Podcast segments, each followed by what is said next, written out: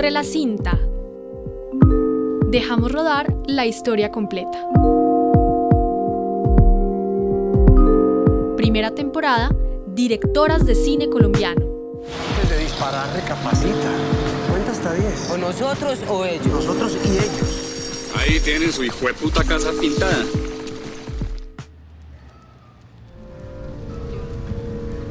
Yo lo primero, primero que pediría es que fuese un sueño muy, muy largo.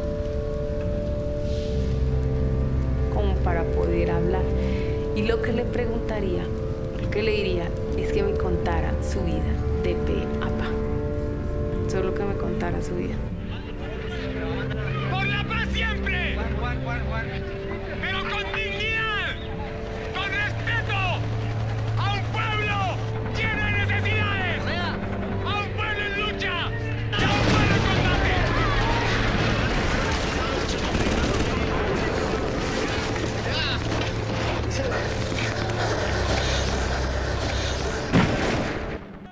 quería irme lejísimos, donde no hubiese nadie, donde yo no encontrara recuerdos en ninguna esquina, mejor dicho, perderme el mapa y sí.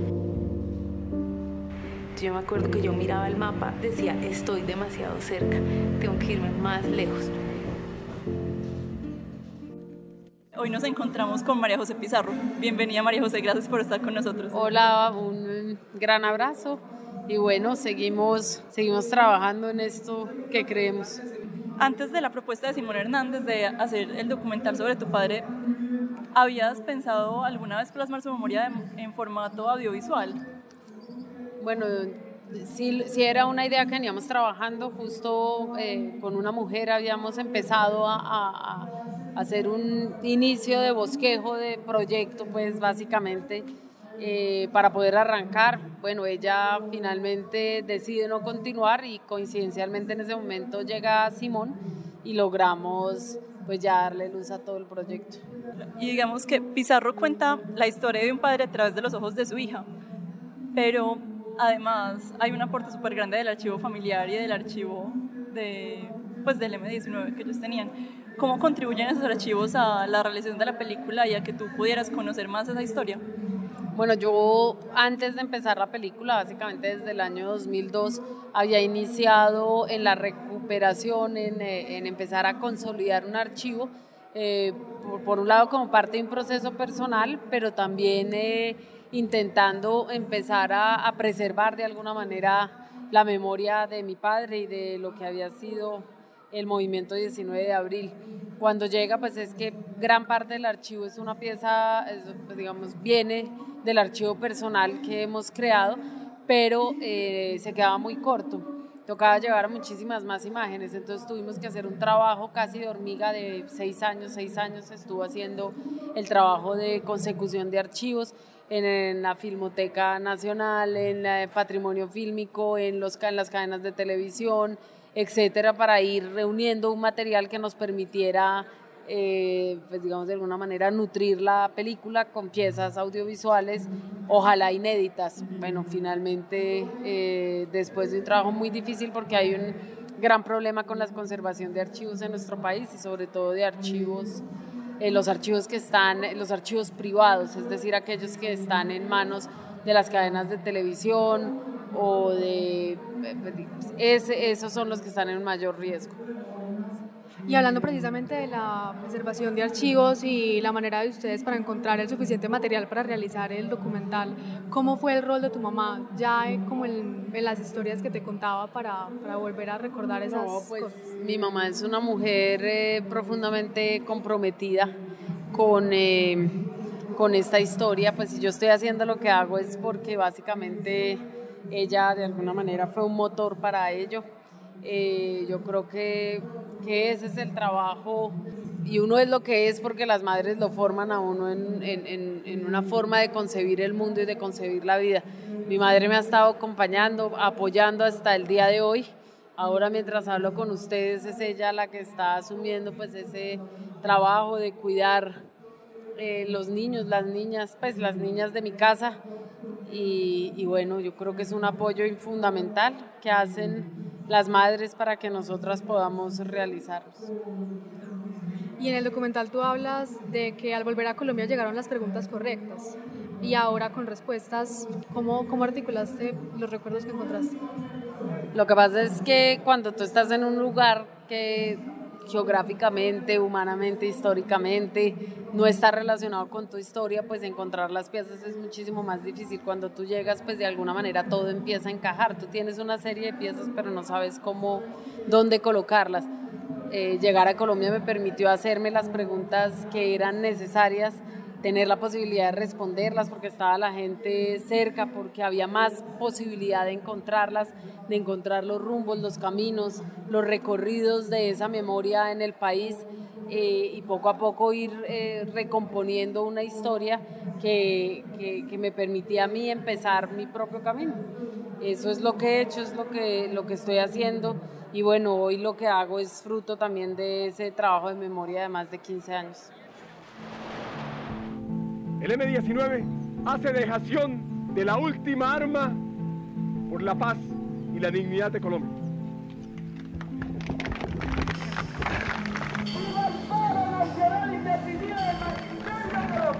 ¿Por qué matan a Pizarro?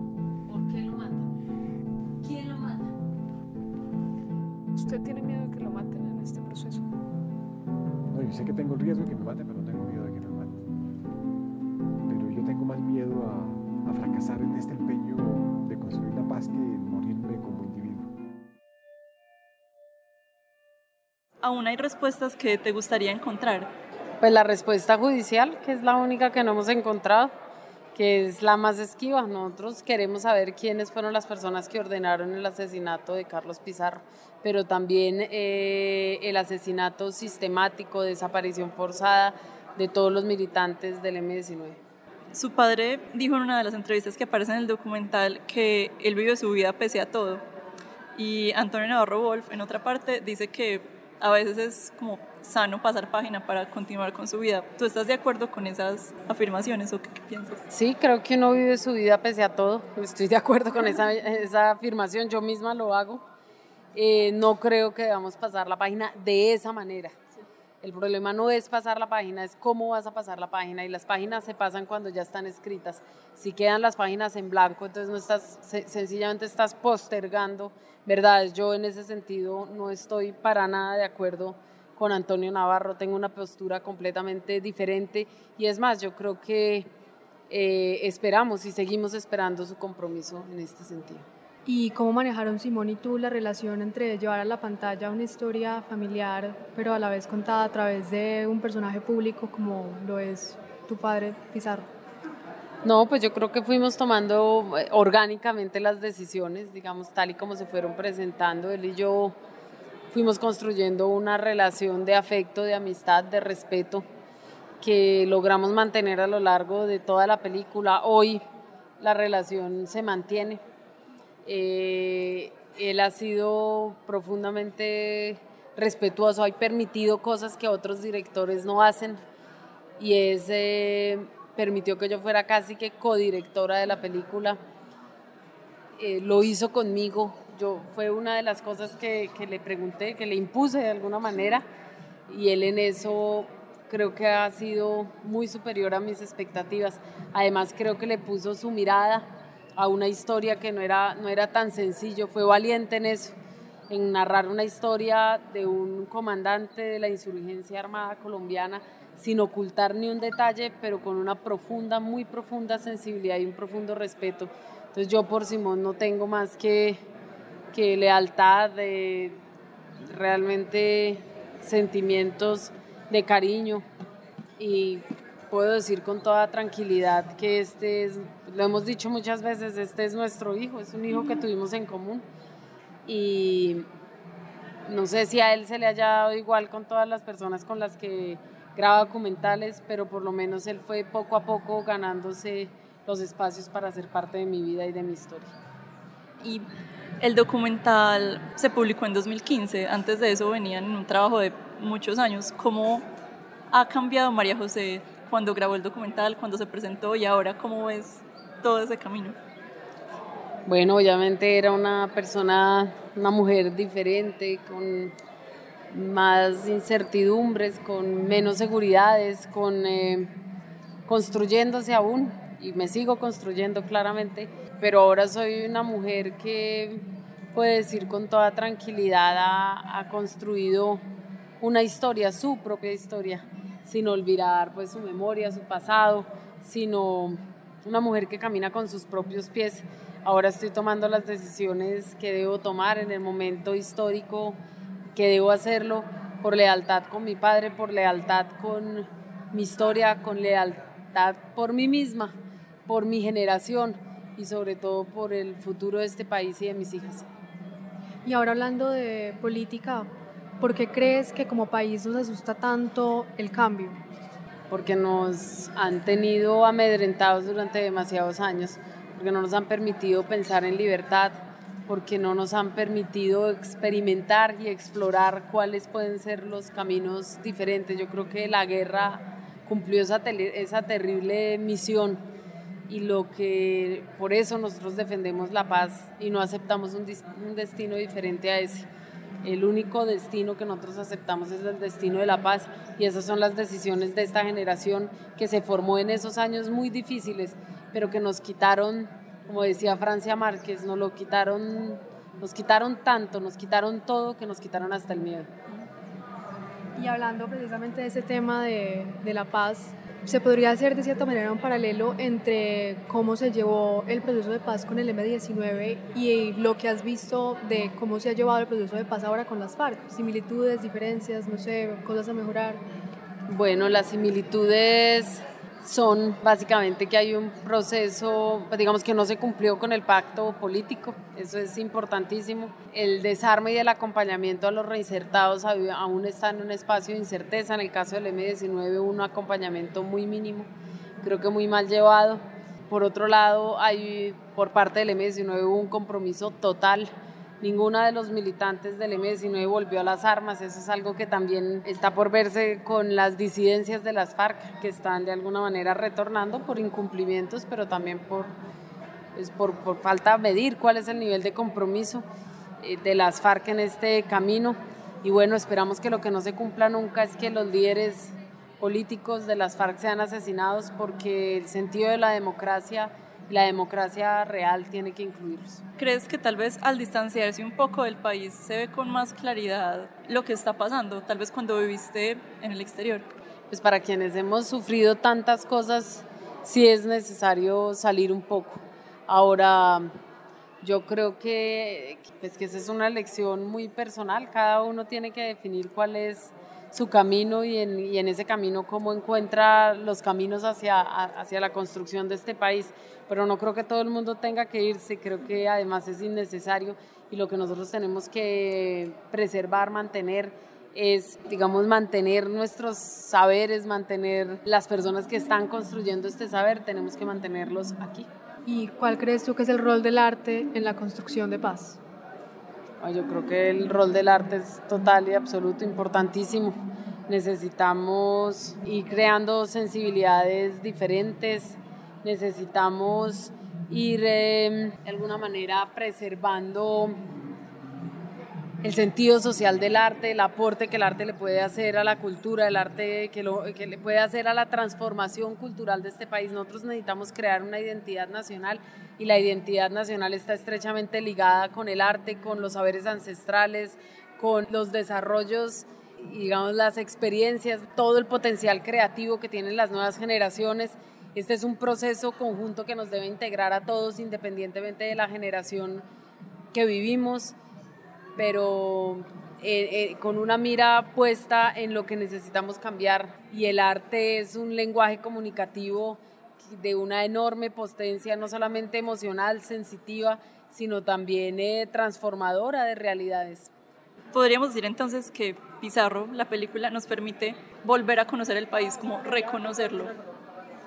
Bueno, Pizarro, la, la, película es una, yo creo que es un puente entre generaciones, obliga a, a, todas esas discusiones y a esos diálogos rotos, permite que los padres hablen con sus hijos, que los hijos hagan las preguntas que no pudieron hacer, que los padres puedan pensarse las respuestas que no pudieron dar. Digamos, es un acto de amor, la película, cuenta una historia desconocida, nos acerca memorias que de alguna manera estaban soterradas y que con esta película pueden salir y volverse memorias públicas de conocimiento, mm, patrimonio de la sociedad colombiana. Pizarro la película es eh, mi primer, uno de mis primeros aportes a este país que, que quiero y amo tanto. Seguro vendrán muchos más aportes. Muchas gracias María José por esta entrevista. A ustedes, gracias, gracias. Mi niña, yo no te he podido dar toda la ternura que mi vida había acumulado para alimentarte y recrearme. Tengo atragantadas un sinfín de caricias que solo tú, mi hija, podías despertar y debías recibir. Las guardo en mí. De pronto algún día podrán florecer en tus manos o en las manos de tus hijos.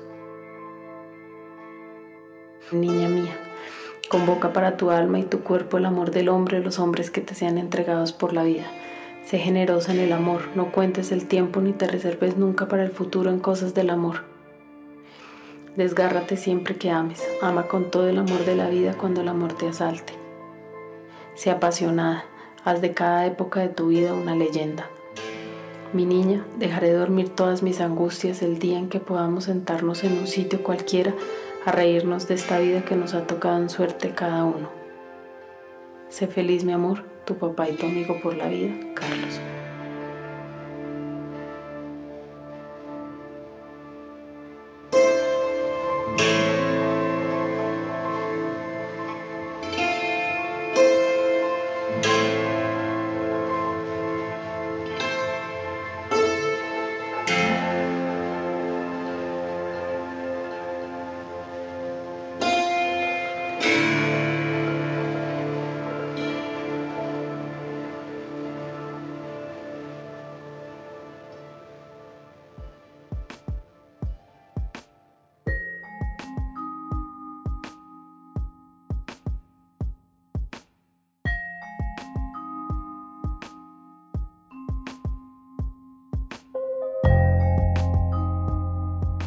Corre la cinta. Dejamos rodar la historia completa.